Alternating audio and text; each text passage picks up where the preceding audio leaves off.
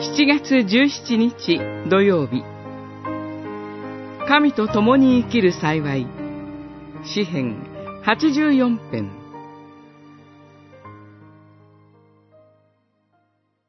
あなたの庭で過ごす一日は千日に勝る恵みです。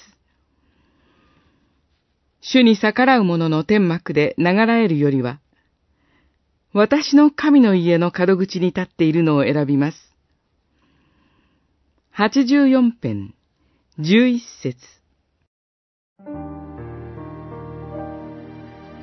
今日の詩篇の出だしは、こんな言葉で始まります。万軍の主よ。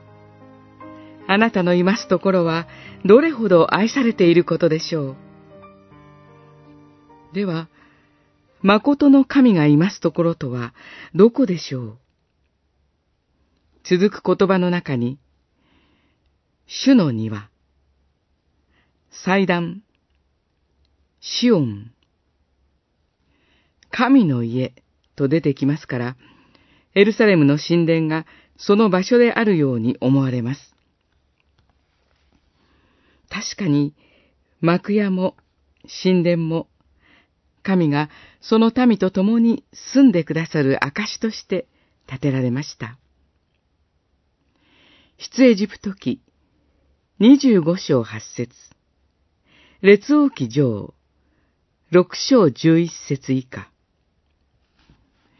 けれども、地上の建物が神を入れることなどできないことは、神殿を建てたソロモン王自身も知っていました。列王記上8章27節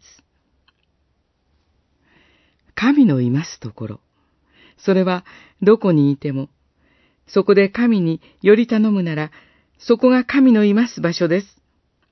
この詩篇はこう結ばれます。万軍の主よ。あなたにより頼む人はいかに幸いなことでしょう。その言葉の通り、神により頼む人は、神が共にいてくださる幸いを味わうことができます。このことこそ、この詩篇の作者が今感じている喜びです。今日、あなたがいるその場所で、神を身近に感じることができますように。